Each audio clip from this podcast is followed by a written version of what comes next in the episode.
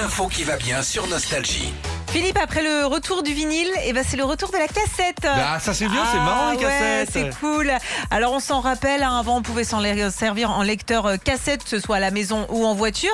Et puis après il y a eu la version euh, Walkman, Euh, c'était dès 82 ça, c'était euh, Énorme. c'était énorme. Tu pouvais marcher comme ça dans la rue, écouter la musique que tu voulais. Mm. C'était le truc à la mode, tout le monde en avait un.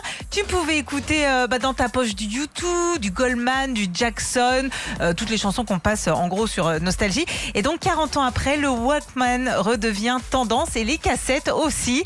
Ouais. Alors il y a bon, il y a aussi euh, le petit côté vintage qui plaît Mm. beaucoup, Mm. mais ce que je pense aussi pour euh, ce qui plaît peut-être aux plus jeunes aussi, c'est ce- c'est le truc que nous on détestait faire, c'est-à-dire rembobiner Avec le avec le crayon, le crayon Des heures. HB, alors que ouais. C'est vrai qu'aujourd'hui, tu prends ton téléphone, bim, t'appuies t'appuies sur un bouton et t'as la, la musique qui part. Ouais, la vie est plus simple, c'est vrai ma petite dame. Eh ouais, alors ça existe, euh, les Walkman existent aujourd'hui en version Bluetooth, une entreprise bretonne qui a lancé ça, un petit peu comme bah, les nouvelles platines euh, vinyles qu'on voit aujourd'hui. Et puis sinon, euh, dans Nostalgie Génération 80, toute cette semaine dès 21h, bah, vous pouvez gagner un vrai baladeur, les vraies cassettes de Michel Sardou, Daniel Balavoine et Renaud. Eh Ah, bah c'est belle la vie Non mais franchement Alors. c'est bien.